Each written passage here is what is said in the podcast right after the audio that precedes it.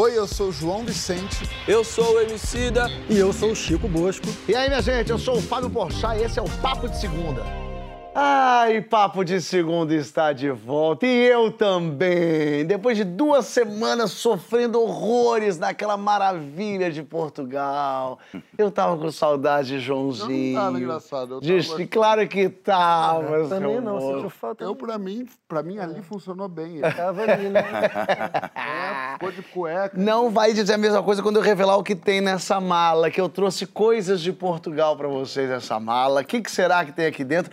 Mas não agora. Vou revelar mais pro fim do programa. Eu quero deixar, eu tô fazendo o método João Kleber João de segurar a Kleber, audiência. Segurando bem aqui. Eu tenho certeza que também a saudade recíproca lá pro meu amigo lá longe. Emicida! Não, tão de saudade ele tava que ele não veio. É, você vê, né? Ô, É João. assim. Ô, João. Recluso Não tô te reconhecendo, distante. João. Não tô te reconhecendo.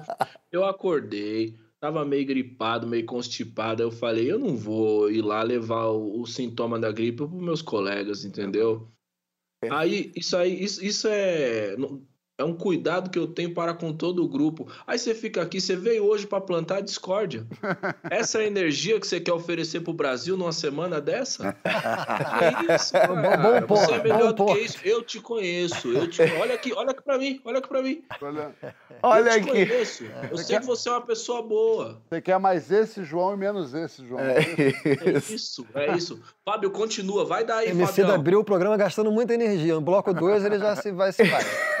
Eu tava era com saudades do que a gente ainda não viveu. Tô falando do nosso Zé Paulino da novela Mar do Sertão. Sérgio Guizé está aqui no Brasil. Boa noite. Como está, senhor? Vou te dizer, tem coisa pra você aqui. Mentira. Ô, Glória, de Portugal. É, tem coisa pra você ficar tranquilo, de boa. Ih, é. Sério? Ei, é coisa legal. É em? Será que vai conseguir? Vai, vai conseguir. Mas agora que estamos todos em Mar do Sertão, o personagem do Guizé sofre um acidente e tem que recomeçar a vida do zero. Então a gente vai falar agora de quando um acidente de percurso transforma a nossa vida. Quando que uma crise financeira, a perda de alguém ou de um emprego atravessou o seu caminho. E quando que um acontecimento inesperado bagunçou tudo, mas foi pro bem. Vem junto lá na hashtag Papo de Segunda no GNT. Vamos ver a saga do Zé Paulino no Mar do Sertão. Bota aí pra gente ver. Ave Maria. Vamos, tá com medo? É? Que veio?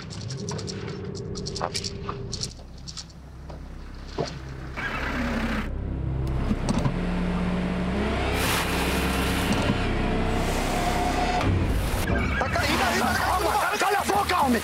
Cara, vai cair, Zé! Vai cair! Me ajuda, Calma, homem! Me ajuda! Tolinho, me ajude, homem! Ah, Tolinho! Tá, Tolinho! Tá, Tolinho!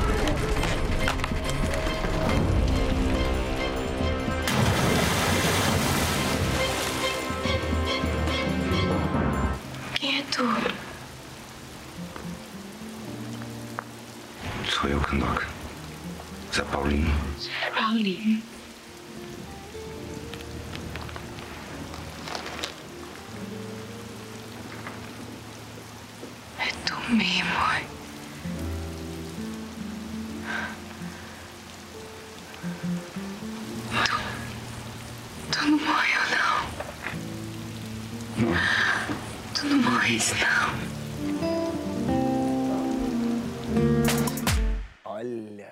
Digo há muitos anos sobre o caráter do Renato Góes, né? Venho alertando o povo É um documentário, não é uma novela. né? É, é, é uma pessoa que isso. Quando precisa, alguém precisa de ajuda, ele deixa o, ca- o vagão descarrilhar. Parabéns, Renato. Mas eu quero saber se, assim como o Zé Paulino, você já pegou limão e fez a limonada, uma gin tônica, três caipirinha e mudou a vida. Aconteceu já alguma coisa na tua vida que mudou muito assim? Cara, algumas, assim, eu sofri alguns acidentes na, na infância e na adolescência. É mesmo? Acidente Tipo, tipo hein? Tipo, sei lá, cair do telhado, ser atropelado. Pera, calma, pedrada. vamos com calma, que você me Chico interessou caiu do telhado demais. ser atropelado? Não, acho que você realmente caiu do É, telhado. Foram eu- dois momentos diferentes. Você caiu do telhado É. e foi atropelado. É. Bom, eu fui atropelado quando eu tinha seis anos. Aí eu tive hemorragia interna, traumatismo craniano. Foi na frente dos meus pais. E aquilo mudou a vida da família toda. gente mudou o rumo do programa, hein? o programa virou uma entrevista agora, Já com que toda falou. certeza. Mas peraí, mas você, é, quem, quem que te, te encaçapou? Foi um... Cara, você acredita? Foi uma noite de São João. é, eu tava saindo da casa da minha avó, mãe do meu pai. A gente tava numa Brasília azul com meu pai. Eu vi um balão que caiu atrás do cemitério. E, e meu pai pegou o balão e atravessou a rua para porque o rio, o rio refletia, assim, enfim, dava uma luz ali. Minha mãe não deixou eu descer do carro. Eu desci escondido. Aí uma Brasília amarela me pegou. Olha! e trabalhava com meu pai, inclusive, na mesma empresa que meu pai. Pô, a pessoa que te atropelou? É. Ah, Putz, coitado dele, porque a culpa não foi dele, né? Você não, deve ter não foi. surgido na... Minha avó queria matar ele, mas, mas não foi culpa dele, não. Eu atropelei o carro. E, quanto... e você ficou muito tempo no hospital? Fiquei, eu fiquei na UTI uns 11 dias. Que isso, rapaz? É. Mas quando você diz que tem mudou como. sua vida, como mudou? Eu não sei, porque acho que mudou da família inteira, assim, né? É, porque eu não lembro de muita coisa. Eu comecei a lembrar depois, é, muitos anos depois, da minha vida antes do acidente. Até, Olha que até o acidente, eu só lembrava depois. Antes Do do, acidente acidente, pra eu não frente. lembrava mais nada. Mas eu- depois achei que ia ficar livre, eu- aconteceram outras várias coisas. Vamos Caí- falando? Vai lá. Caí do telhado uma vez também, me quebrei todo. Você não era calmo, né? Não. Era uma criança calma. Não Você era. tinha quantos anos no telhado? No telhado eu tinha 17, eu tava arrumando um. A, a gente ensaiava lá com a banda dos prédios e, e numa casinha lá do seu Exílio, eu subi lá pra arrumar o telhado, que vive chovendo no ABC. É, né? caso do Dr. Dercílio... é- Aí eu fui arrumar e caí de lá, falaram que só me viram sumindo. lá de cima. E isso o quê? Dois andares, assim? Não, era alto assim, bem assim, ó. Sei. É, dessa altura assim. E aí, 17 anos, caiu, coma. Não, não, eu fiquei quebrado um, um tempinho assim, me machuquei, luxei os, os dois, Tornozelo. dois, dois tornozelos e tal. Mas. Algum tô bem. acidente de destino, assim? Porque você, é músico, né? Você, tinha- Uhum. tem uma banda ou tinha uma Tem a banda. Tem uma. Mas você pensava em ser ator já ou, ou ser ator foi um uma espécie de acidente? Foi acidente total, assim, Como? nunca imaginei ser ator.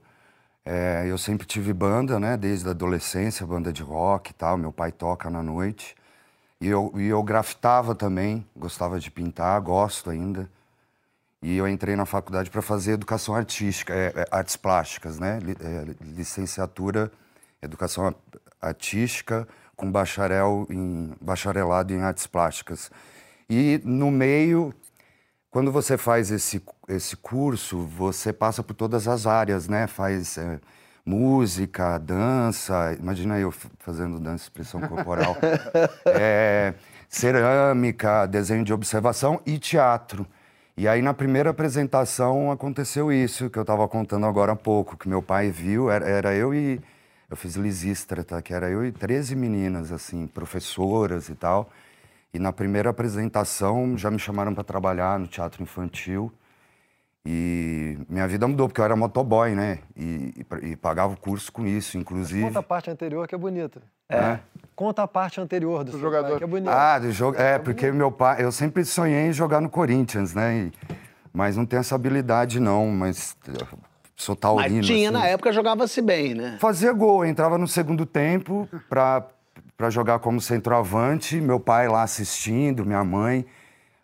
Poxa, as as pessoas xingavam muito eles, assim, de tabela, né? Muito bom. Eles. Chegava os é o pais. famoso filho da...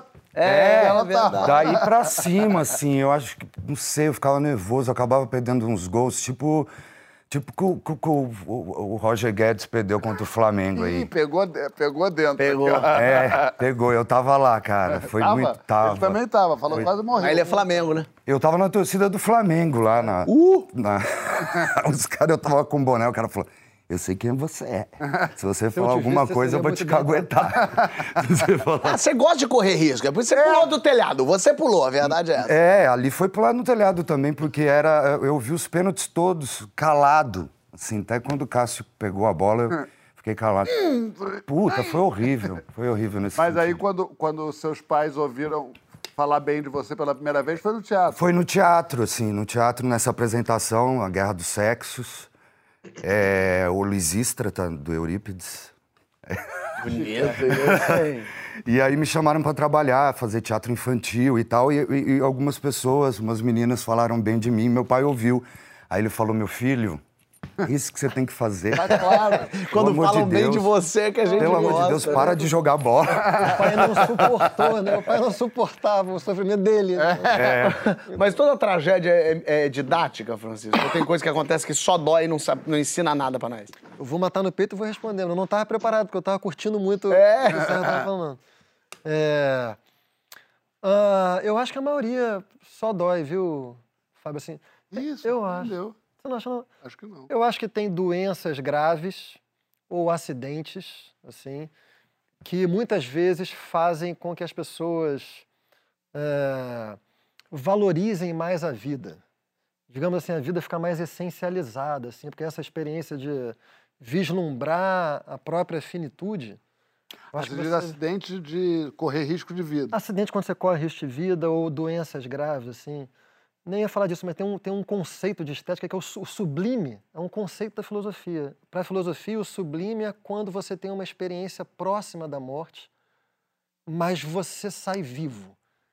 E isso valoriza muito a vida, assim. Você passa a sentir que o- a própria consciência, a mera consciência de estar vivo já é um valor em si.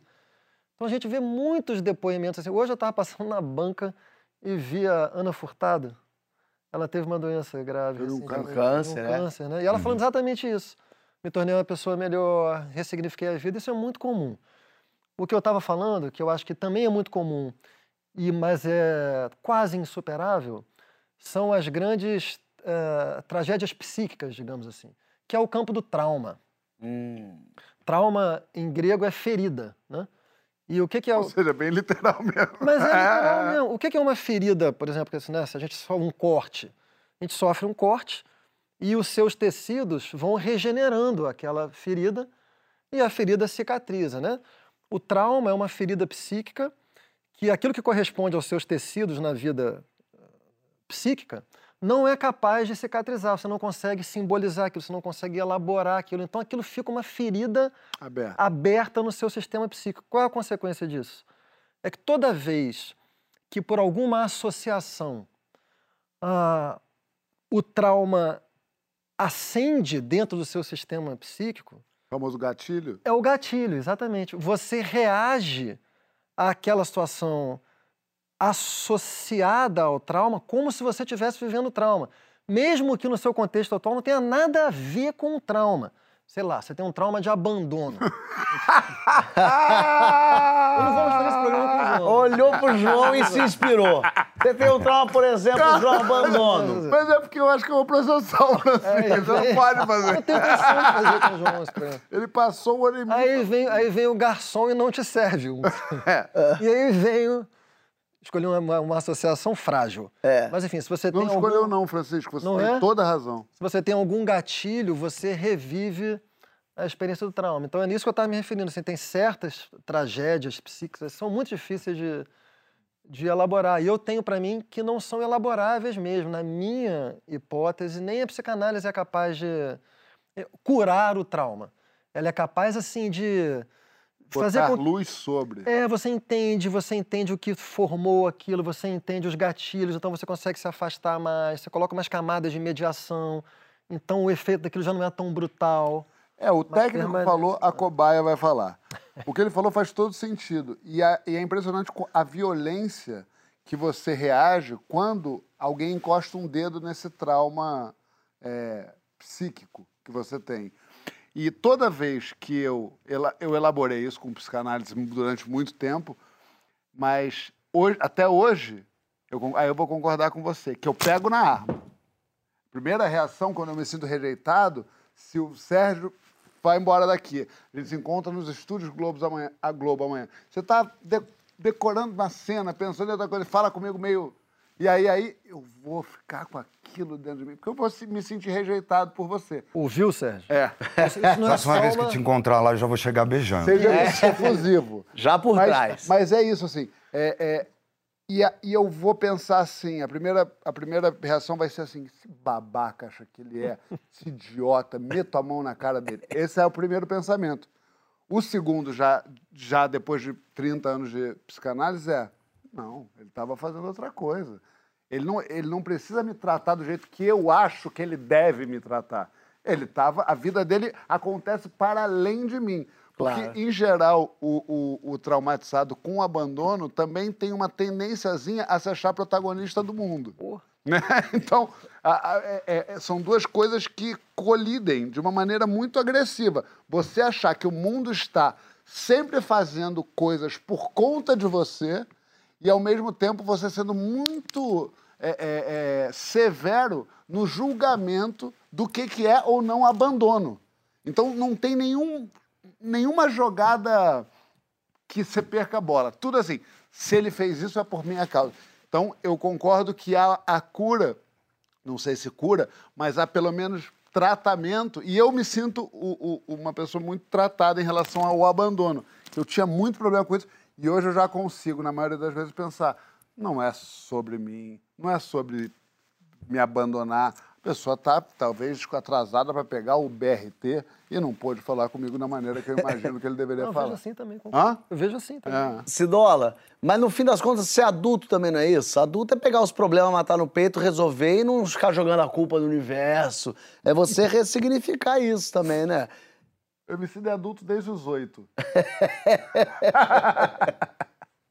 Ih, tá sem som. Tá sem som, Cidola, tá sem som. Vê se tá no mudo aí. Tá sem som, tá sem som.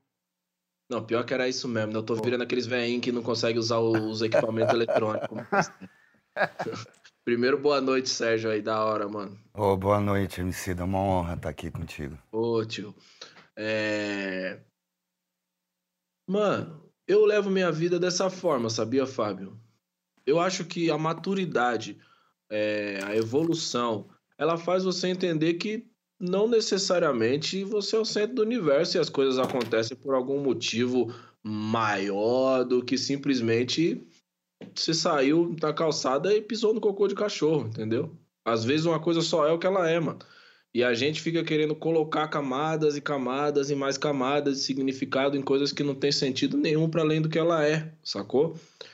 É, E como o João acabou de falar, me zoando, desde os oito anos eu sou, sou velho. Na verdade, eu sou adulto desde os seis. É. Você é ligado? velho desde os 12. É, eu comecei. Eu comecei cedo nesse bagulho de ser velho, tá ligado, mano? Que eu entendi que eu ia ter que negociar com o mundo pra caralho, mano. Sacou? E isso vai fazendo você amadurecer, isso vai fazendo você ter persistência, porque é isso, né? Persistência é, um- é uma característica de quem tem paciência. Quem tem paciência é quem aprendeu que, mano, não vai ter tudo na hora que quer, entendeu? E no final das contas, essas duas coisas é o que faz você ter uma certa maturidade. Então, me considero adulto desde muito tempo mesmo, por ver o mundo exatamente dessa forma, tá ligado? Não acho que. Acho que, obviamente, né? Se a gente for entrar, sei lá, num debate sobre questões estruturais da nossa sociedade, aí a gente vai poder falar sobre muitas coisas específicas que perseguem pessoas com os marcadores que eu tenho. Mas a verdade, parça, é que eu também não acho que o universo me deve nada. Sacou? Eu me entendo como um ser humano, vou caminhando, tropeçando, caio, levanto, ando e vou seguindo sem achar que o universo gira ao meu redor, sabe, parça?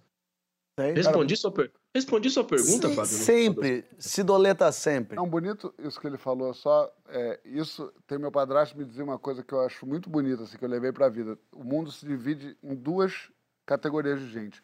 Uma que acha que o mundo deve para ele e outro que acha que ele deve para o mundo. Isso faz uma diferença brutal. Eu, por exemplo, nasci Lindo como uma isso. pessoa que achava que o mundo me devia alguma coisa. É, uma pessoa que eu acho que o MC definiu muito bem maturidade, né? Em outras palavras, maturidade é você ter intimidade com a frustração em algum lugar. É, é, e entender que o mundo não te deve um nada, zero. E eu passei e passo a vida inteira pensando, fazendo esse mantra. Você que deve.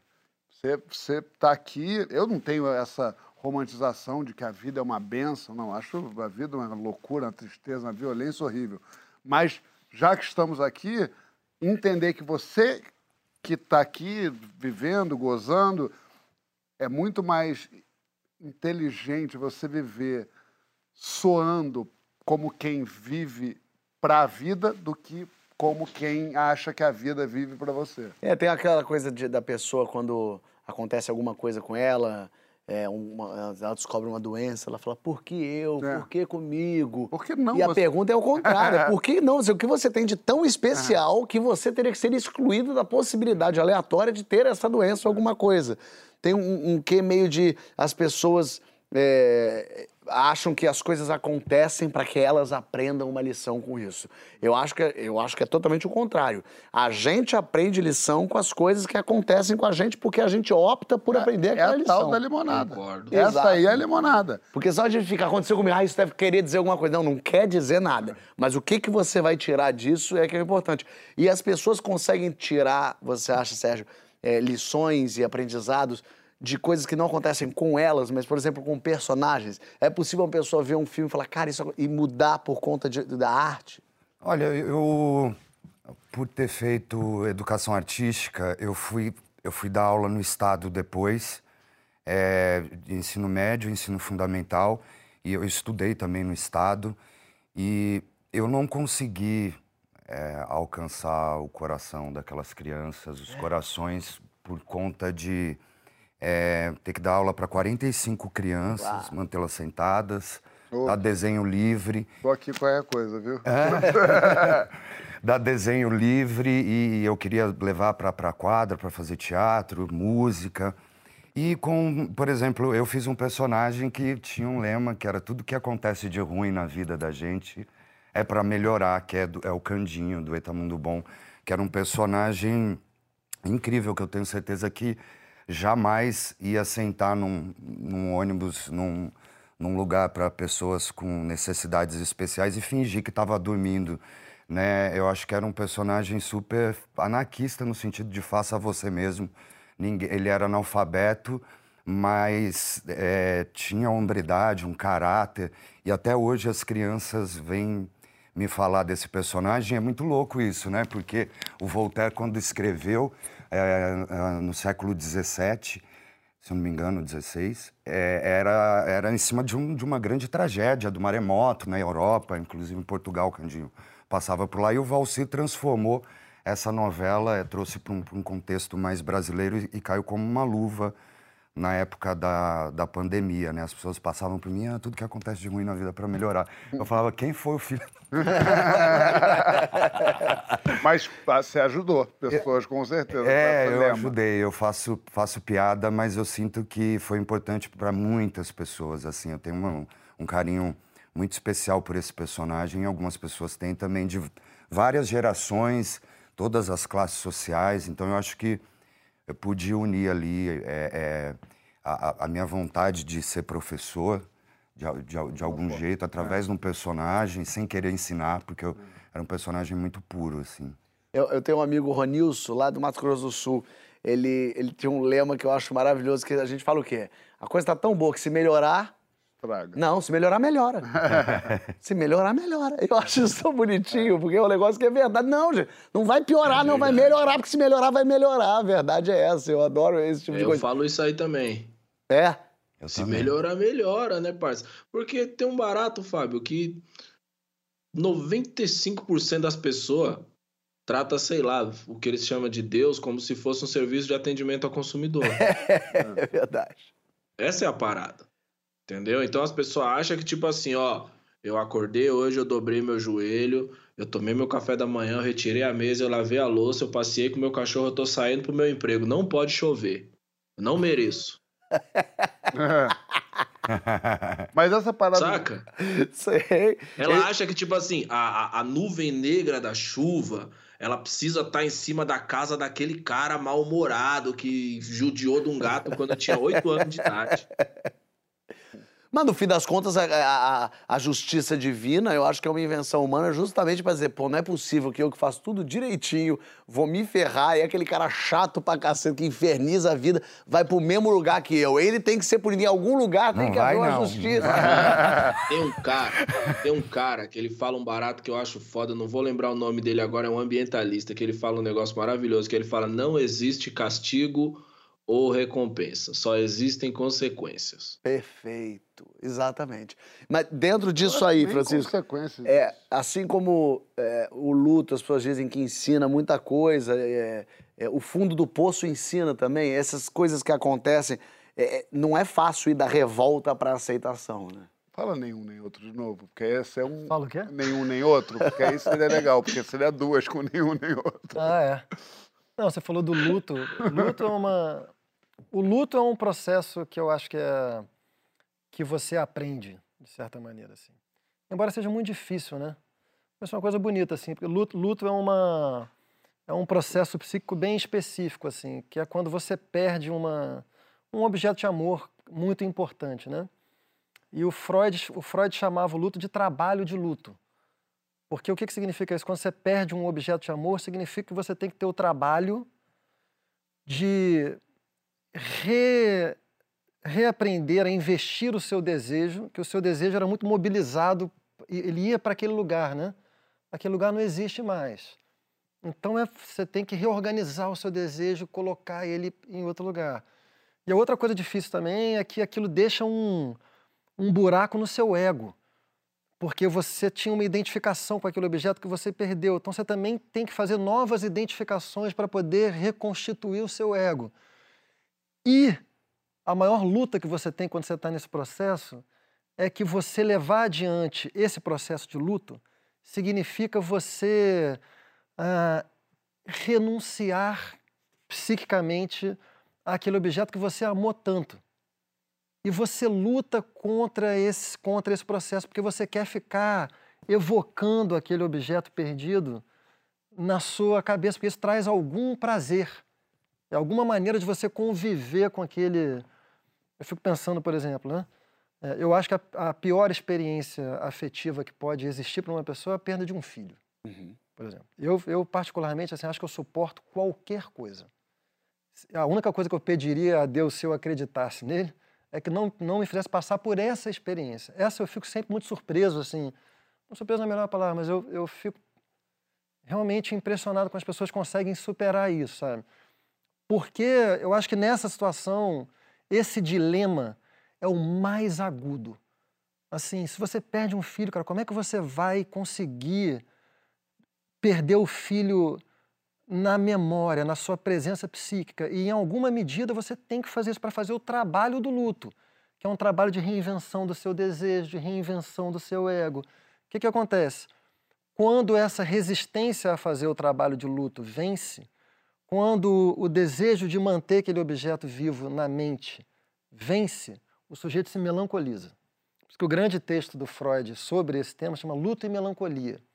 A melancolia acontece quando você quando o trabalho de luto é incompleto e o sujeito acaba se identificando com o objeto perdido. É por isso que todo melancólico tem um certo ar etéreo, meio fantasmático. É porque, de fato, ele está atrelado a um fantasma. Ele está atrelado a um objeto que foi perdido. Então, ele mesmo vira uma espécie de fantasma. Duro. É. A Fernanda Torres, quando o Paulo Gustavo morreu, a Fernanda Torres escreveu uma, uma, uma crônica para a Folha muito bonita e ela falava uma coisa interessante que é toda toda geração perde alguém prematuramente muito importante. Ela falou do Cazuza, falou do Felipe Pinheiro, falou de que, e que isso transforma todos os seus pares. E ela é, citava, assim, ela falou agora, depois de uma perda como essa tão forte, é, o Fábio, o Gregório, o Adnei, a Tatá, as pessoas não vão ser mais eles mesmos. Isso faz com que isso quase que obriga eles, agora eles são adultos. Agora, essa geração nova, porque o Paulo era jovem, tinha 40 e pouquinhos anos, a gente tem isso, 38, 40.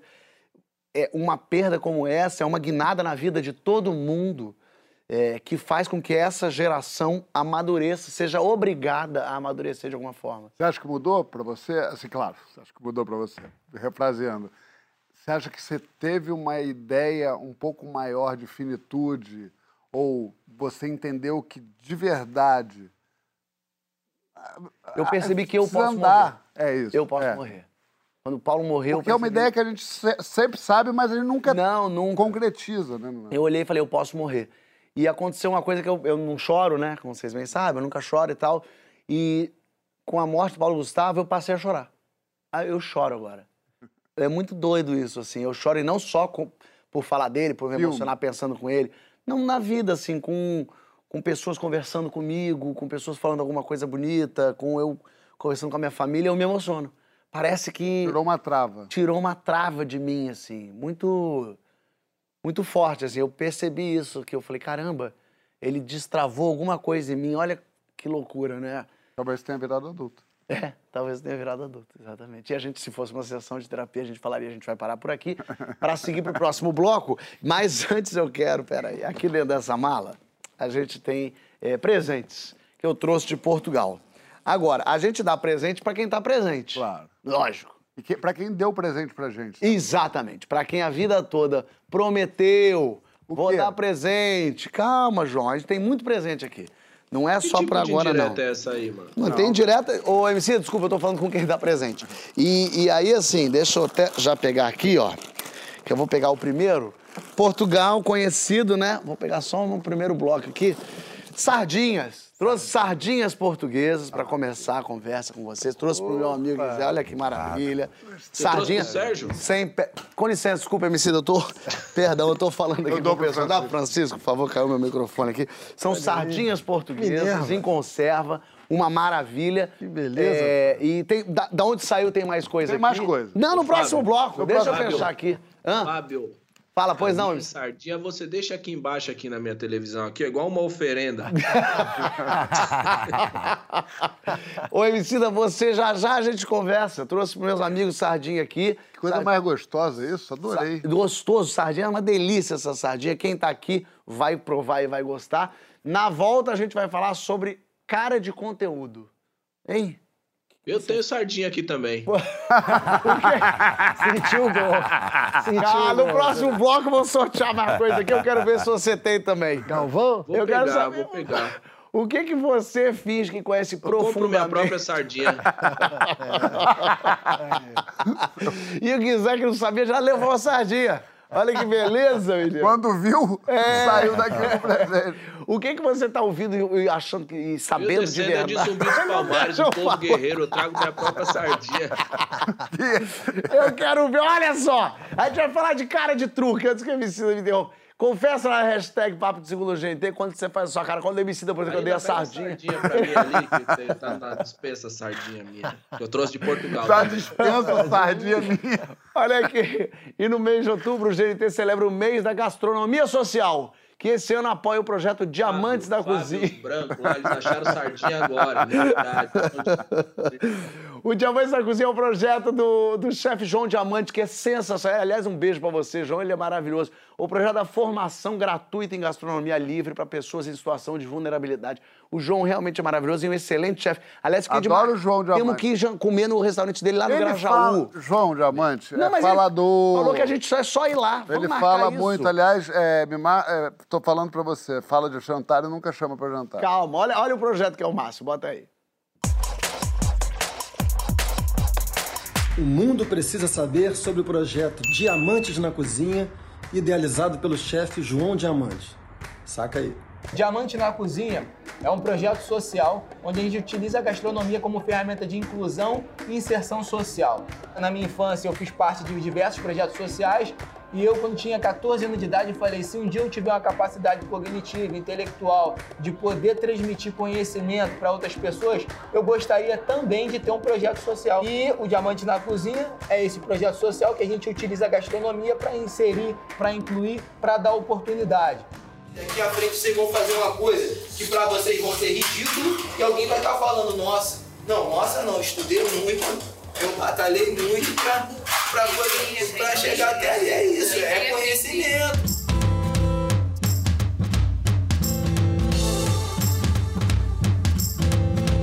Ao contrário que algumas pessoas pensam e acham que a gastronomia está ligada ao ingrediente, não.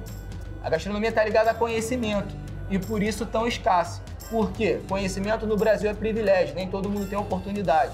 Em 2016 eu implementei o Diamante na Cozinha, que eram 10 alunos em um fogão de casa com uma bancada improvisada e hoje tem mais de 240 alunos formados para o mercado de trabalho ou para empreender ou sequer para entender e se encorajar e se empoderar para estar onde eles quiserem estar dentro de uma sociedade, se incluir, se inserir, para gerar renda, empregabilidade, oportunidade e fazer um, um movimento de sociedade mais equitário. Essa é a ideia do Diamante na Cozinha hoje.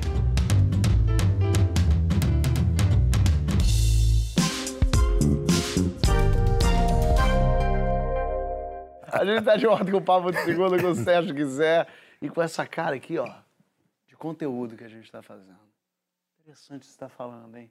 A gente faz programa de debate, então pode passar a sensação de que a gente, de repente, sabe das coisas, mas a verdade, sabe vocês, que é tudo pose. Aqui não passa, não. Não passa, né? É, a minha cara é sempre de desespero. O que, que eu vou falar agora? O que eu vou falar agora? Mas é pose. Você usa a sua cara de conteúdo de vez em quando? Aquela que a gente faz quando não entende direito o que, que tá acontecendo, mas pra bancar que entende, faz uma cara de perfeito.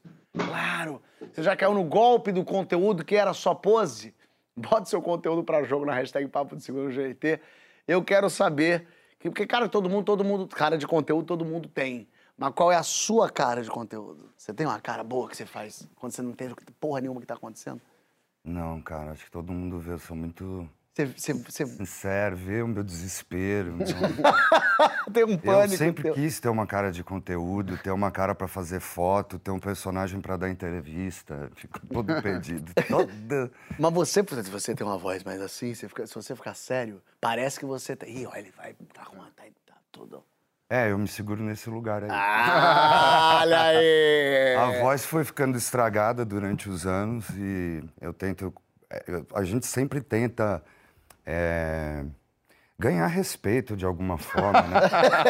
e aí eu, eu- eu- parece que tudo que eu vou falar, ou se eu vou fazer uma cara de, de, né, de conteúdo e tal, fica bem piegas e cafona, assim, eu prefiro ficar quietinho. Mas tem situação que você sabe que, meu Deus do céu, tô indo lá, vou, vou lançar um filme, os jornalistas vão perguntar, eu preciso estar compenetrado. Você é aquele que sa- já vai sofrendo pro lugar desse.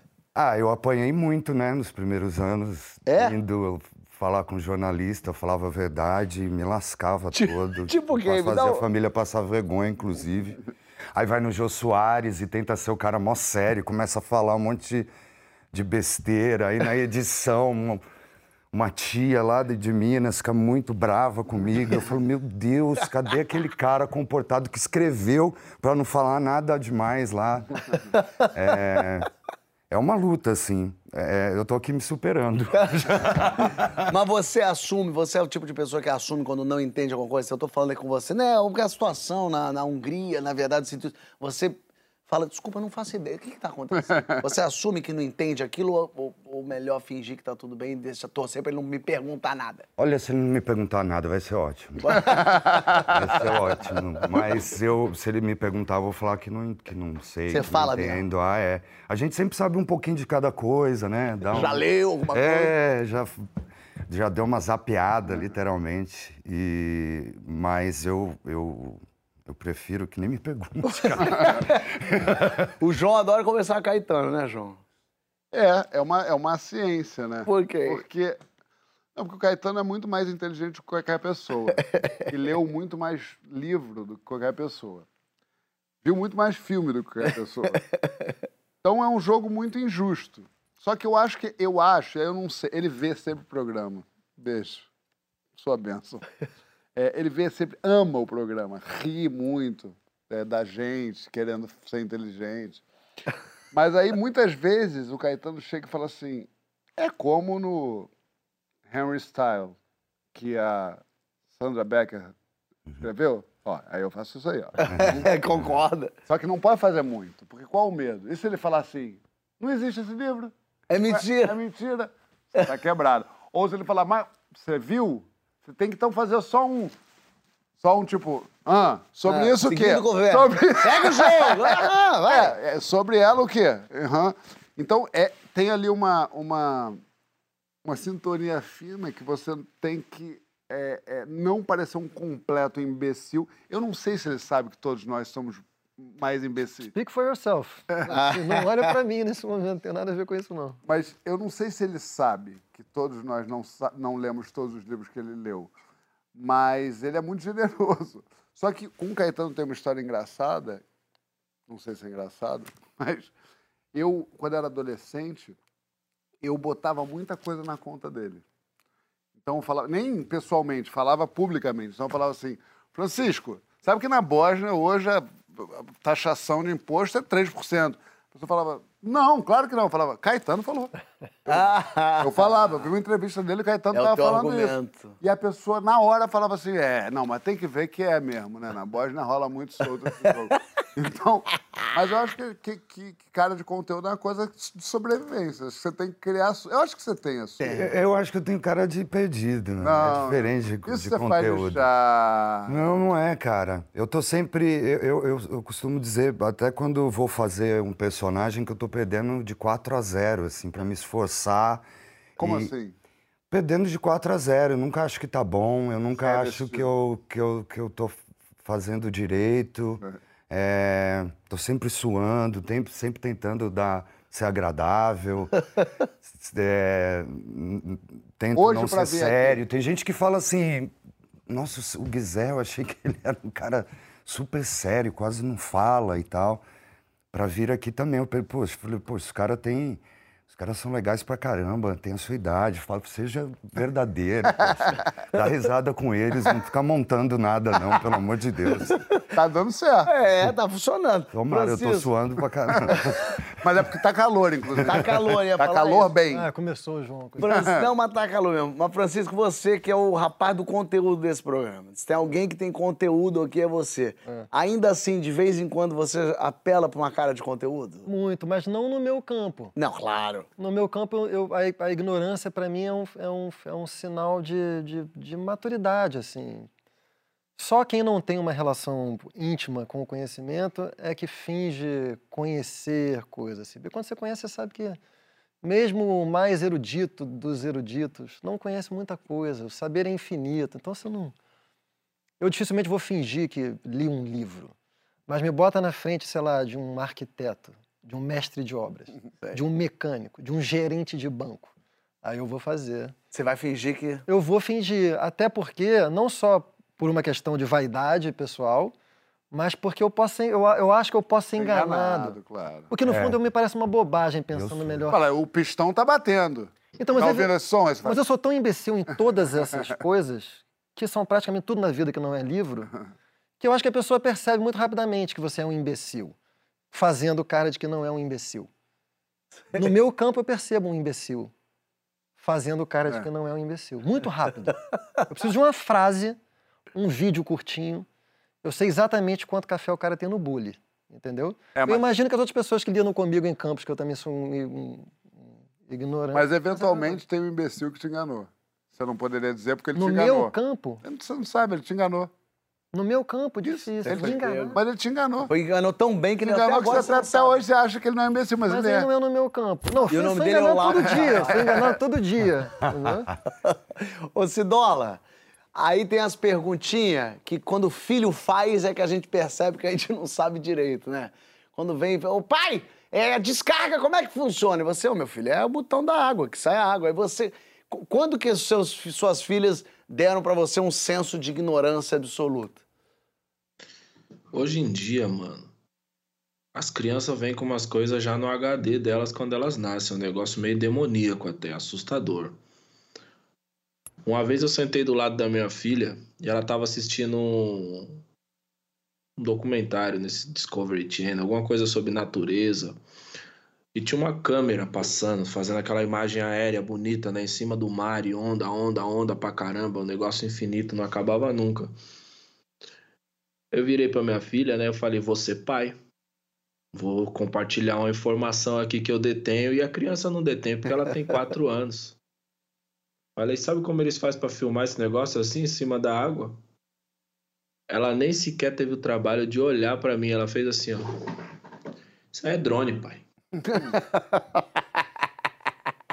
E a explicação que você ia dar é o seguinte: pega um helicóptero, filha, trava a câmera bem travadinha, você vem Tá lambendo ligado, aqui, ó. Ela já sabia. Precisa de 47 pessoas, duas Alexa, é gaffer pra caralho e fita. Eu ia contar uma história, sabe? Eu fiz toda uma elaboração, mas é interessante isso aí, porque, de fato, A experiência é mais tranquila quando você não finge que sabe das coisas, entendeu? Se você colocar sua ignorância na mesa, a vida fica muito mais fácil, mano. Você querer fingir que você é esse personagem que sabe de tudo, vai tornando sua vida cada vez mais difícil, porque ele vai começando a exigir muito da sua memória, porque você vai ter que começar a fingir cada vez mais. Então hoje você finge que sabe uma coisa, amanhã você finge que sabe outra, depois você finge que sabe outra, e daqui a quatro dias você vai ter que lembrar de três fingimentos anterior seu, porque você foi criando e se escondendo atrás desse personagem. Então a coisa mais da hora que você pode fazer, inclusive pelas crianças, é falar.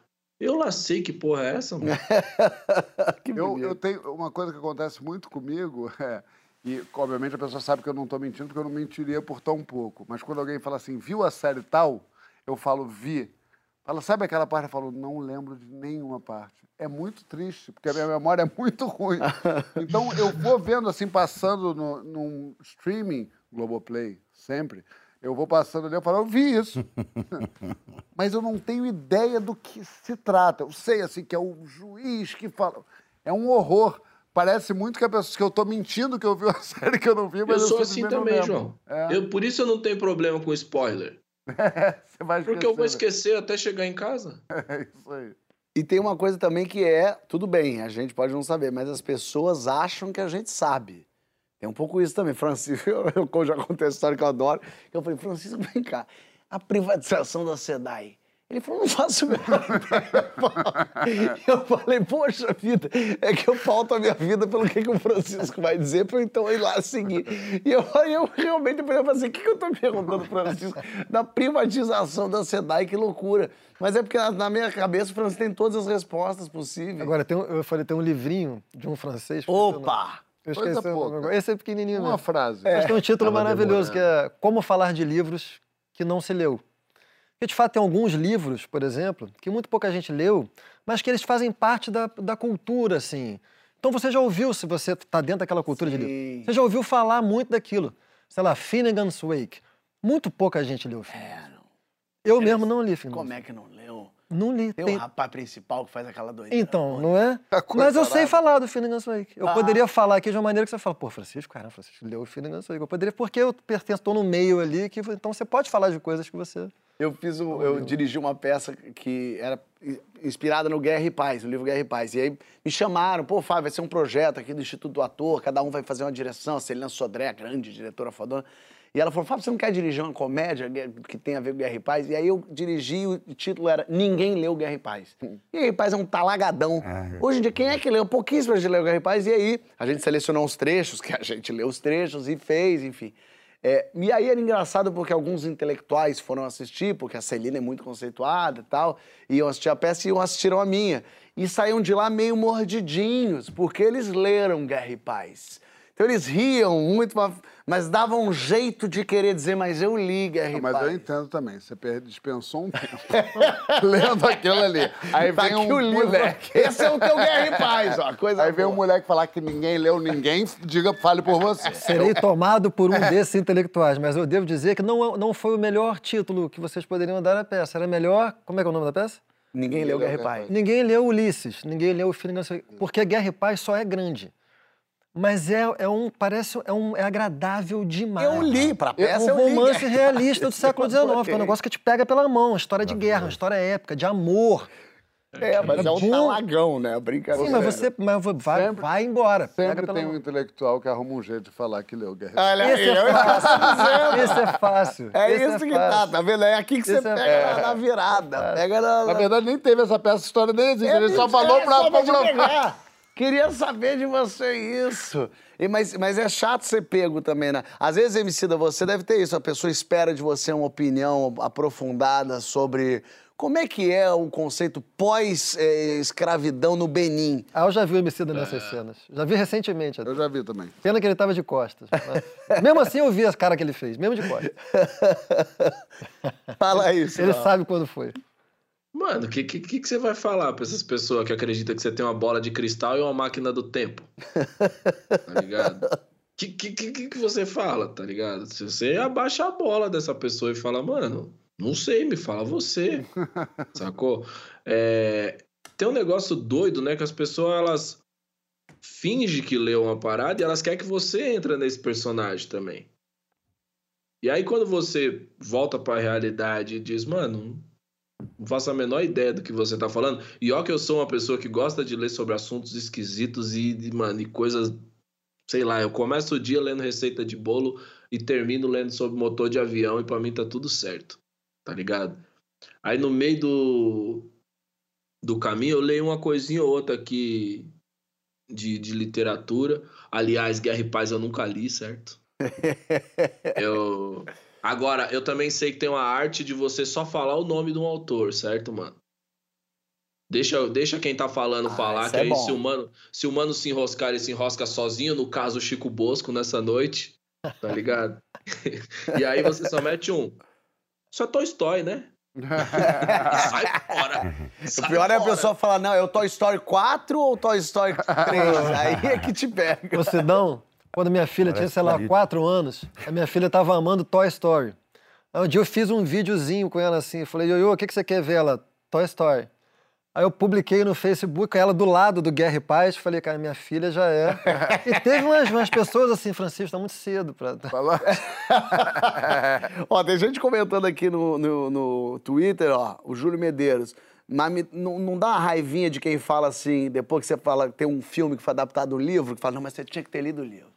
O livro é que é uma maravilha. Dá uma Em maio. entendi. Em maio, exatamente. Quem for no Teatro Casa Grande aqui no Rio de Janeiro assistir Histórias do E Porchat, quem não entendeu? foi tá perdendo. Bom sujeito não é. Boa, Francisco. Sexta, sábado, última semana, só pra deixar aqui claro. Aí tem aqui que eu gostei também, o químico. Diz aqui, ó, como professor de química há 31 anos, não me privo de dizer não sei, vamos pesquisar juntos. Bonito isso também, né? E eu gostei também essa aqui, é, a Ângela. Além da cara de conteúdo, temos os comentários de conteúdo, porque estamos na era da lacração. Tem que lacrar também. Isso. Quer me matar, faz isso comigo. O quê? Eu já falei isso aqui no programa passado, mas eu gostaria de repetir. Eu, eu foi com o Adnê aqui, que o Adnê estava falando agora de, de, de hoje, muito ódio nas redes sociais. Aí o Adnê perguntou, eu não sei se foi no intervalo, que o Adnê falou, como é que não acontece com você, não? Eu falei, cara, eu não sou objeto de ódio, mas eu sou objeto de ignorância. Então, assim, eu, às vezes eu faço um post, isso é uma coisa que eu estudei, eu estou estudando há muito tempo. Aí vem, aí vem uma pessoa, velho, e quer, e quer me falar, espero que você saiba da sua responsabilidade.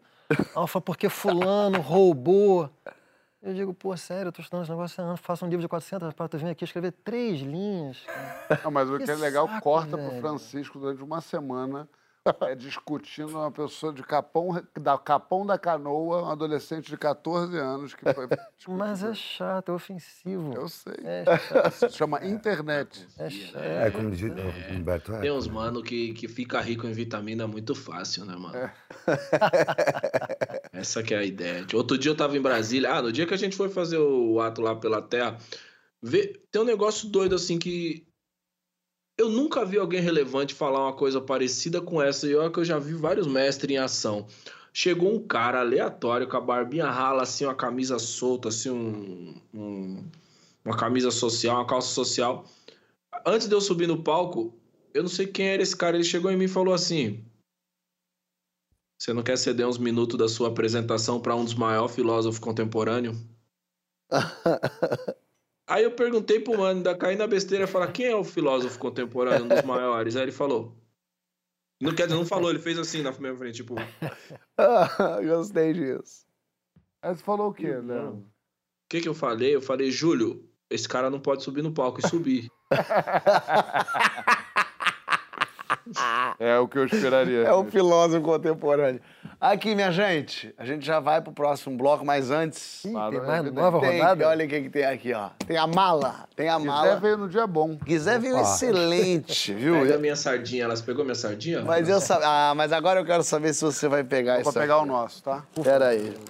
Em Portugal, pra comer com a sardinha, às vezes vale, sabe o quê? Um queijo Serra da, Serra da Estrela. Isso aí pegou. Aí, Não é uma delícia isso aqui?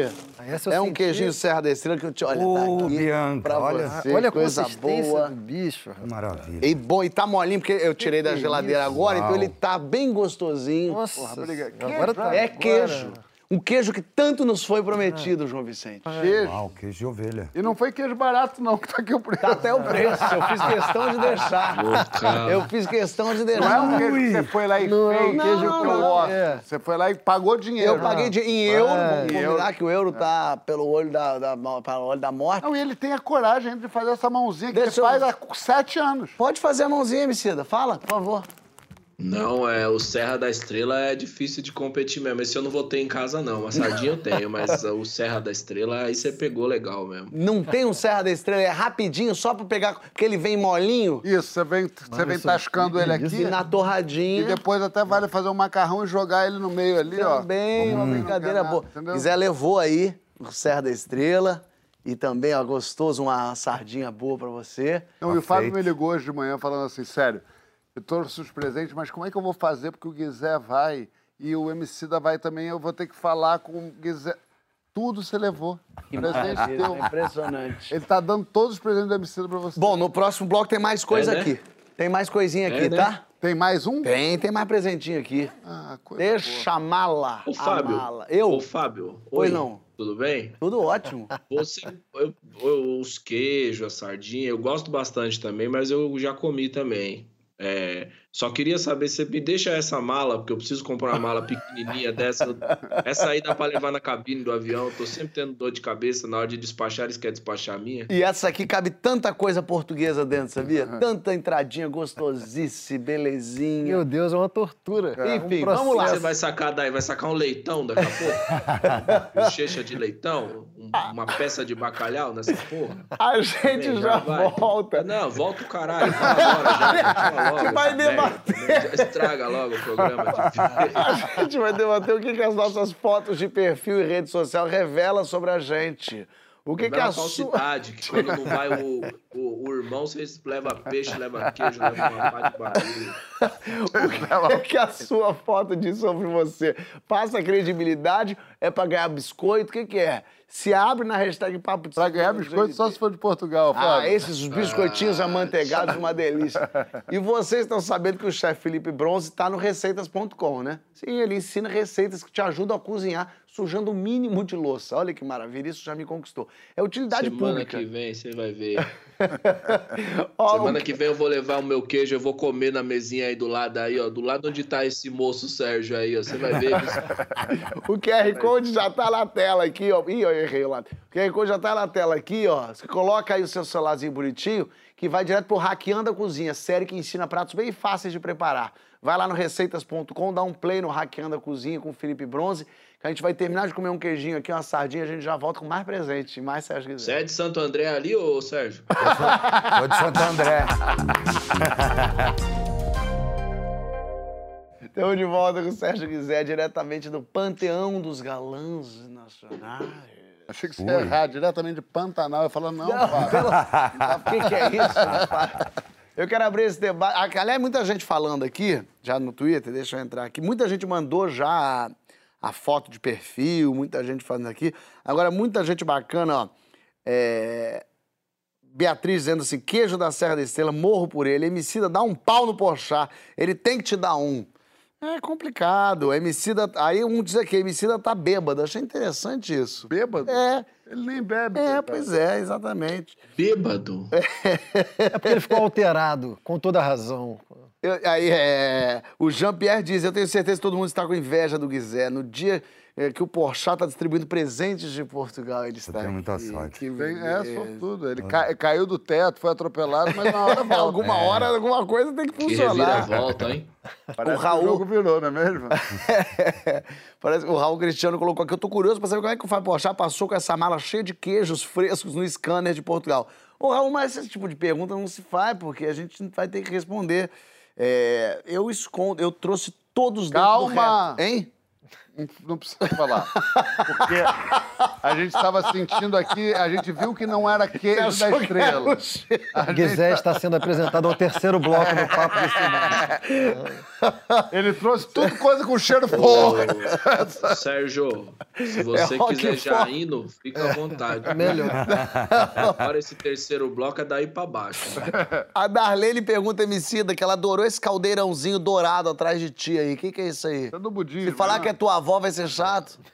Porra! Aquilo ali é onde eu queimo meus incensos, Uh, entendeu? Fico aqui é- meditando. O que ele quis dizer foi incenso mesmo, é porque... É. assim, Fica bom, até me desestruturou aqui. Ó, eu quero abrir esse debate pedindo pra você parar um minuto e olhar a sua foto de perfil nas redes sociais. O que, que ela diz sobre você?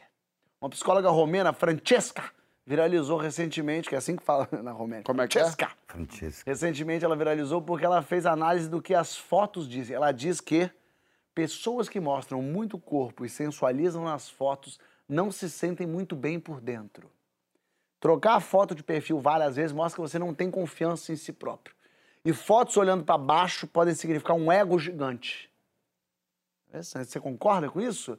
Vai analisando a sua foto aí, a dos seus amigos na hashtag Papo de Segundo GNT. Você, você achou... Vamos ver sua foto de perfil? Vamos. E aí você me diz como que escolheu ela, qual era a situação na hora da foto, a gente vai Não analisar vale ela. falar que foi minha equipe de internet. Não, pior que não. Vamos ver, bota as do E, ó, ih. ego gigante, olhou pra baixo. Olhou É, pra baixo, ego gigante. sensualizou, Sensualizou. cabelo Não tá disperso. bem por dentro. Não tá... É, isso aí, e, é, gola alta. Eu sabia que essa Francesca não ia se criar pra cima do João. Olha, Guizé, eu, eu, eu tenho, eu tenho um, Quer se um diagnóstico. Tem o diagnóstico. Mas você quer, quer se defender? Manda você. Quero- Não, não, eu achei, eu achei que você. Eu acho que você se achou bonito nessa foto. A foto tá bonita, realmente. Tá bonita. Tá, você achou bonito? Vamos ver se... Nessa foto, É. sim. Acho que deve ser. Porque eu não assim. tô entregando tudo.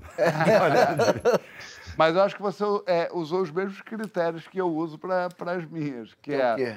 me achei bonito, mas não tá óbvio que eu me achei bonito. Dá pra ver. Todo mundo tá vendo que eu me achei bonito. Mas só que não é uma coisa ali cravar. Tipo, não é que eu tô sem camisa, com a ponta dos abdômenes Que até tem também, volta e meia a gente... No feed. Ah, tá. no Eu vi uma feed, dele pelado. Lembra dele, Fábio? Uma foto que ele saiu aí pelado, sentado num buquê de flor. Aí o negócio. Teve essa. Deixa eu ver essa, tem aí? Não, essa não vai ter aí. Será que não é possível que você selecione justamente a do buquê de flores cobrindo uma genitália vasta? É, Bota aí pra gente ver. Não, eu não tenho. Deve ter só do meu perfil. Olha aí! Somente o sol, Eu acho que até que você... merecia um VT de Francesca, só pra E essa. ele tá com um negocinho na boca ali, uma. uma O um- cordão. Cordão Não, na essa boca. foto, ela me engravidou. Daqui, eu agora senti o bebê chutar. De verdade, eu já senti um... Ai, que isso? É Não, mas isso gêmeo. aí, gente, que vocês acham que é. Deixa eu ver de novo, bota aí de Não novo. precisa, É fala. interessante. Precisa. Tem umas o cara umas ver. coxas boas, olha lá. Eita. Então, mas isso aí que vocês acham que é uma questão é, traumática, um buraco que eu tô tentando. Volta Calma! Que eu tô tentando preencher de alguma maneira, alguma trauma que eu tive. Não é, isso aí chama-se é, métrica, engajamento. Isso aí você Entendi. posta, porque depois você vai postar uma publi, aí seu Instagram vai estar cheio de coisa. Tá cheio de publi mesmo. Você, tá cheio mas de você encheu de flor na frente e o buraco preencheu? E o terceiro bloco se inicia. Deixa eu ver, tem mais Guizé aí, não? Tem a história Eu- da sua foto? Ah, essa foto, é engraçado que essa foto, na verdade, é- é- era um vídeo. Aí eu, era um vídeo eu, de um fã-clube. Printou. Printei, e aí apare... várias, aí apareceram esse, é, é, é, alguns mo- bons momentos. E aí de- essa foi a que me chamou mais atenção, mas é engraçado que a minha outra foto de perfil era de um, de um de um fotógrafo profissional, Bran- o, o- o Pedro Brandão. E, e também era, eu tava com a camisa do Chet Baker e olhando para baixo também. Ego gigante. Mas é engraçado porque, assim, eu me acho. é, eu não sei, né? Meu apelido é Drama Queen, assim. Eu vivo de cabeça baixa com, com- porque eu tenho uma autoestima baixa, assim. Isso, minha- eu costumo dizer, minha autoestima tá lá, ó, lá embaixo, assim. É uma coisa meio de me esconder. Eu não vejo. Eu acho que eu não. Eu não me vejo assim com esse ar de superioridade. Vamos muito ver o que a. Francesca, rapidinho, porque o que a Francesca falou é que na verdade é olhando para baixo, não é olhando para baixo como o Sérgio está olhando nessa foto. É olhando para baixo com um ar de superioridade. com- Claro. Não é o que Ah, passa looking foto down. do Sérgio. É, de cima para baixo. Não é Deixa eu olhando para seu baixo. microfone caiu aqui, certo? Mas é que Ah, eu, eu acho que olhando para baixo é uma tendência das fotos de perfil, que é uma coisa que a pessoa faz meio Entendeu? Era Uma isso. coisa meio. é, que tem uma espontaneidade mentirosa na Sim. foto. Tipo, Então "Ih, não foi isso que a ela... foto. Não, Você acha eu que não entendi, foi isso? não foi isso que ela falou, não. Entendi. Vamos ver a foto, vamos ver se quiser nessa aqui, ó. Bota o Guizezão aí. Pra gente ver se quiser. Olha aí. Ih, aí ele botou seio. É. Aí pra... Foi pra jogo E mesmo, tá bem. pra baixo E não também. dá pra dizer que tá ruim. Quem disser que tá ruim tá mentindo. Ah, esse picolézão de coco, tá que é com o abdômen é, em dia, tá coisa boa. Tá uma delícia. Quer dizer, E ao mesmo tá... tempo a carão, do, a carão do segundo bloco, olha lá. De quem tá. Que te veio agora uma citação de Nietzsche. Isso. Interessante. Ele, Ele, tá pensou. olhando, pelo jeito que ele tá olhando, ele tá olhando um livro. É, ele tá lendo Brecht de longe. Como é que ele diz mesmo, Brecht? Vamos ver as nossas aqui. A gente tá sacaneando, Sérgio. Deixa eu ver aqui. Já vi. Bota aí. Essa é a foto de perfil de MC, olha lá. Não, não é do perfil. Essa é uma foto solta. É. Ah, essa foto, mas é boa de perfil essa É foto. uma foto hein? de quem ganhou. É, é, é um perfil, literalmente. Boa. Mas, de qualquer maneira, é. Esperando pra ganhar o Grammy. É, esperando pra ganhar um isso, Grammy, é. Perfeito. É pensando quantos Grammys vem esse ano. Ó, o perfil que o dele é esse, ó. Esse é do MC do perfil. Desafiador, cara de mal, cara de quem lutou pra estar aqui. É, me dá vontade de deitar nesse abraço e ser protegido pro resto da vida. MC, essa foto é- te define essa foto, MC? Você acha, Fábio? E eu te devolvo com outra pergunta. Você acha, MC? Olhando assim mesmo, pá, né, mano? Tipo, tá com uma cara de, mano, quantas, quantas fotos a gente ainda precisa fazer pra ficar aqui, né, mano? Isso tem muito, essa cara. De vamos mais uma com outro figurino? Aí rolou essa cara. Hum. Esse é o perfil do João. É, isso aí. Isso é uma foto de trabalho. É, pô. A campanha. Tá bonito isso, bonito, hein? tá linda. Uma gola canoa em V. É, isso aí vai acontecendo no, no, no- no set, Fábio. Quando vê, tá sem roupa. Eu, cara, sabe aquela foto da flor? Aquela foto, eu tava absolutamente vestido. Vinícius, que é um fotógrafo que eu trabalho muito, é muito meu Excelente. amigo, começou a. Quando Vai, viu, tira você essa tava- camisa. Quando você viu, você Aí tava- tirou a camisa. Aí você vê, fica só descalço agora perto da piscina. Você acha que o Vinícius queria te comer? Ah. Não. Ei. Agora abre a calça, vamos ver o que acontece. É. Aí abriu a calça. É assim, Se eu aí já- soubesse que era fácil assim, É assim que ele já chacoalhou muita vassoura, Cara, João. quando viu, eu só fui vendo ele fazendo assim para as pessoas, assim, tipo. Que tá, começou a ser um, um trabalho, meu. Cara, quando viu, eu, tá, eu fiquei pelado. Ele sabe, mas é assim que ele funciona, eu João. adoro a expressão quando viu. Nunca aconteceu comigo. Eu tô sempre vendo. É, quando, Quando viu, tá- quando viu, eu tava Situação. pelado. E o Vinícius, que você tá sacaneando, o Vinícius é seríssimo. Lógico que é, É, sério. E a gente tava tirando foto. E aí ele começou a rir muito. Ele falou, MC tá chorando. É porque foi uma dessas que ele falou, bota essa planta no vaso. Falei, Aí, só que era foto de uma revista. E aí ele falou, não pode, peru. Pega essa Trava, flor, é. flor. Aí eu botei a flor na frente. E aí saiu essa foto. que isso. E ele tá vendendo os negativos originais da foto, das fotos. assim. Vamos ver a próxima, bota aí pra ver. O que que tem? Ih, ó. Essa é Perfil do fácil de explicar. Fácil, é? É, na expressão foto de perfil, o que é difícil pra mim não é a foto, é o perfil. Como vocês podem ver, o meu nariz não é exatamente um nariz, assim, Tava indo pra Paquetá? muito bem feito. Não, eu tenho dois problemas, duas fragilidades fisionômicas. Morro de Uma é o nariz, a outra é a barba. O nariz porque é torto e a barba porque, dependendo da luz, ela fica muito branca. Então essa é uma foto de perfil em que o óculos está exatamente em cima do ponto que eu quebrei o nariz. Então, o nariz não está torto e grande. E a luz de fim de tarde não me transforma num papai Smurf. Então minha barba está meio... Eu gostei que ele falou que ele tem Pois. duas dificuldades. eu tenho um A monte. barba e o, e o nariz. Mas interessante isso. hein? Aí mas você pensou em tudo isso pra Não. deixar essa foto de perfil. Não, quando eu ouvi, você pensa rápido, você entende rapidamente. Essa. Aqui eu tô bem, porque aqui bate Essa é aqui, ó, resolveu tudo. Perfeito. Moleque consciente. Cadê Fábio? aí? Não precisa. Olha aí, tem a minha de galã. Bota aí, deixa eu ver se não é galã. Ih, Ah, isso, eu, ó. isso aí Eu tem. poderia fazer essa também, taparia o meu nariz aqui, ó. Não, sabe o que é isso? Isso eu sei. Bom, obviamente isso aí quem bota é assessoria e tal, mas eu gosto dessa foto, acho bom. É, mas sabe o que é isso? Comediante não, não, não é bonito. Comediante é, engraçado e tal. Então, quando tem uma foto, você olha e fala, ih, isso é uma foto meio ó, preta e branca. Tá tem gato, uma... tá gato. Tá, é, aí ficou bonito, aí eu falei, ah, usa, usa que vai ser difícil ter uma outra assim, maneira, ó, uma, a barba falha não fica tão ruim. Eu agora, eu, eu acho que eu, eu, eu me pegaria. Tá bonita ali. essa Tá bem, foto. é. É. O cabelo tá bom. Cabelo bagunceiro, né? Tem um que é isso. Bagunçado, mas bagunçado milimetricamente bagunçado. É, que é aquele que o cara Isso bota. é Marcos Padilha. Isso é Marcos Padilha, É com maluco, certeza. isso aí foi 7 mil reais pra bagunçar. e tem uma do Francisco agora que eu acho que tinha que ser a que tinha que ser. Bota aí. Deixa eu ver. Olha aí. Ah, essa é do meu fotógrafo. Eu tenho dois fotógrafos na Essa minha acho vida. Também. Tenho dois fotógrafos. Essa está a cara do seu pai. Eu tenho a minha, a minha fotógrafa oficial, a minha Ricardo Stuckert, quem não sabe quem é, procure saber, que é a Ana Alicia, que, que fez a outra foto. Aham. E tem meu amigo João, que faz fotos lindas minhas, assim, e sempre muito inesperadas. E essa foto Isso aí virou é a- lá no, isso é lá no começo de do uma Papo série, que inclusive tem algumas minhas com Emicida. Tem. Isso aí virou a foto do isso virou a foto do Possível. meu livro. Virou a foto do meu livro. O que Com eu- crédito para o, Com o crédito. Ou seja, eu arrumei um jeito dele me citar no livro Muito que bom. eu compus junto com ele. Todo mundo sabe que ele formula melhor, eu penso melhor e a gente é uma dupla. É, esse é um Batman e Robin. Bota, tem mais uminha aí, deixa eu ver o que que é essa mais uminha. É isso, perfeito. Olha, isso é o comediante, esse é o perfil do comediante, ó. Mas É, encerrou legal, né? Não é?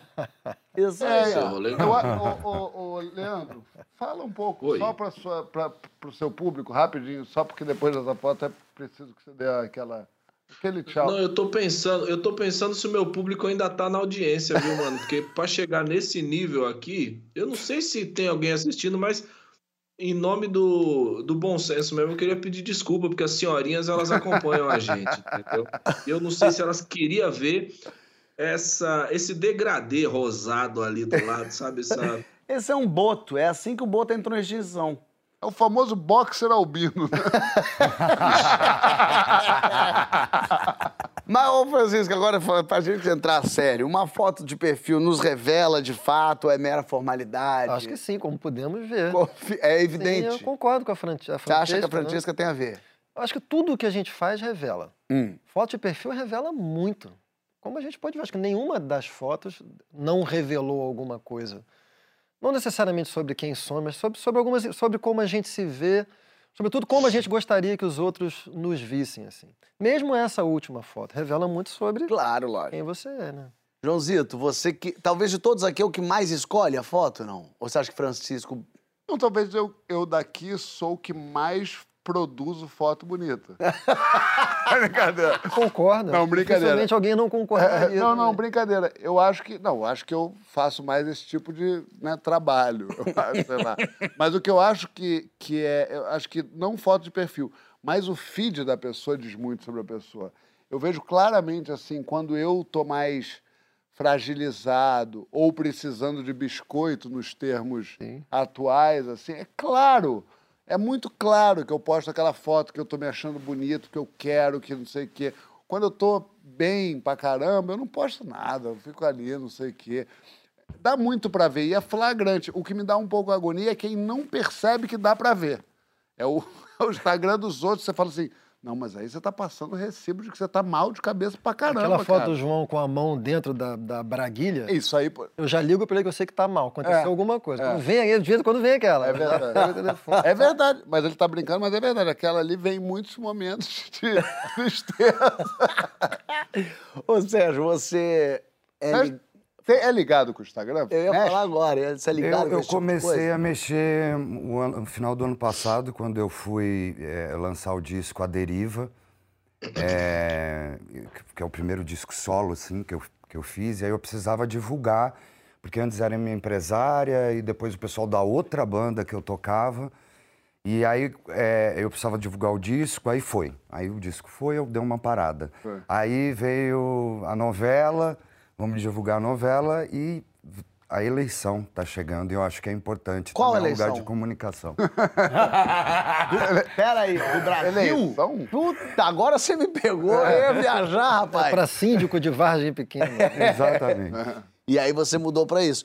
Ah. Mas você tem esse tipo de. Tudo bem, é uma coisa nova, tá vendo, tá olhando. Mas claro que a gente quer estar, sei lá, bonito, ou quer estar legal, apresentável. Mas você, é, quando tá vendo ali, né, quando tem o seu perfil ali na frente, é, você seleciona as fotos e o que você quer postar, ou você fala, sou obrigado a postar, porque senão minhas redes sociais não vão. Não, Não, não sou obrigado a postar, não. e aí eu fico um bom tempo, assim. Agora eu tenho escolhido, assim, até eu quero que as pessoas assistam Mar do Sertão, quero que as pessoas assistam também Verdades Secretas 2. E coloco ali algumas coisas, algum, enfim, poesia que eu gosto muito, que escrevo bastante. Mas tem um. é, eu vejo mais como uma ação, assim, eu preciso fazer agora. Mas geralmente eu não penso nisso porque é, eu acho que o trabalho em si já, já fala, né? É, eu, eu, eu, eu uso a rede social mesmo para me comunicar do mesmo jeito que eu me comunicava nos anos 90, nos muros da cidade. Sim, gosto. Emicida não segue ninguém no Instagram dele. Você amarra Mas tu, vive Emicida? no Instagram. Vive, né? Engraçado. É marra tu, Emicida? Você é marra de rapper? O que, que é isso, hein? Não é, mano. É. Vou te falar que nos últimos anos eu fui perdendo tesão de rede social. É? Sabia? Eu fui, eu já fui uma pessoa que foi, ficou muito encantada com esse universo, com as possibilidades, mas acho que a forma como a internet foi se configurando também, acho que as coisas foram se, se estreitando e aquilo que eu considerava muito amplo, hoje eu acho um lugar muito reduzido, muito estreito. Então isso foi tirando meu tesão de compartilhar coisa é, mais da minha vida, assim, não que eu tenha em algum momento super compartilhado minha vida lá, mas eu gostava mais de colocar umas opiniões e, enfim, coisas, sei lá, tô lendo tal coisa, fui em tal lugar. Hoje eu tenho uma relação muito mais distante disso e talvez por isso também eu nunca tenha me me colocado no barato de seguir um monte de gente ali, sabe? Porque eu quero que as pessoas olhem ali também e entendam que é só um repositório de coisa profissional. Claro, lógico. Agora, o Sérgio falou disso, a gente já está chegando, se encaminhando para o fim do programa. Eu acho que é importante a gente falar para as pessoas irem votar. Não vou falar em quem votar, cada um vota em quem quiser votar. Mas vá votar. É importante. Domingo agora a gente tem uma eleição para presidente, em alguns lugares ainda para governador.